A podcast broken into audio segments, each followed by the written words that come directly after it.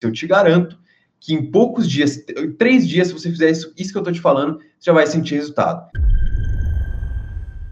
E o primeiro passo aqui é a identificação. Você precisa identificar quais são as maiores distrações que você tem no seu dia a dia. Cada um aqui tem uma rotina completamente diferente. Eu não sei como é a tua rotina. Basicamente, você precisa dedicar um tempo e pare por um momento para identificar quais são as distrações mais comuns que você tem, né? Eu vou citar duas aqui. Primeiro é o celular e os aplicativos, e a segunda são pessoas.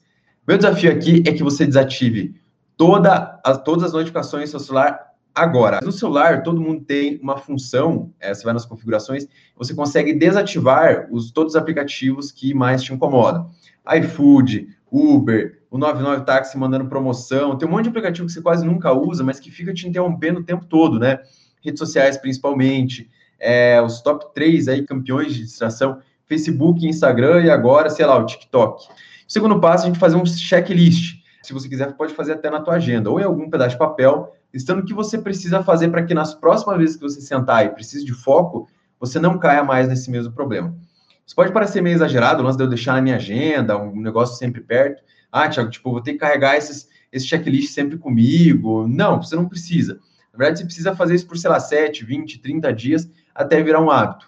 Terceiro passo, aí a gente chega na otimização. Ao decorrer do tempo, você vai perceber que vão ter novas distrações que você ainda não tinha percebido. Então, não esqueça de melhorar esse teu checklist e adicionar né, uh, essas novas distrações para que você consiga blindar o teu tempo. Quarto passo é muito simples, muito simples mesmo. Mantenha isso por perto. Eu sei que muitas das pessoas aqui assistem as minhas aulas caem na tentação de deixar um bom hábito parado lá, depois eu volto, agora é, é, eu estou de folga, alguma coisa do tipo.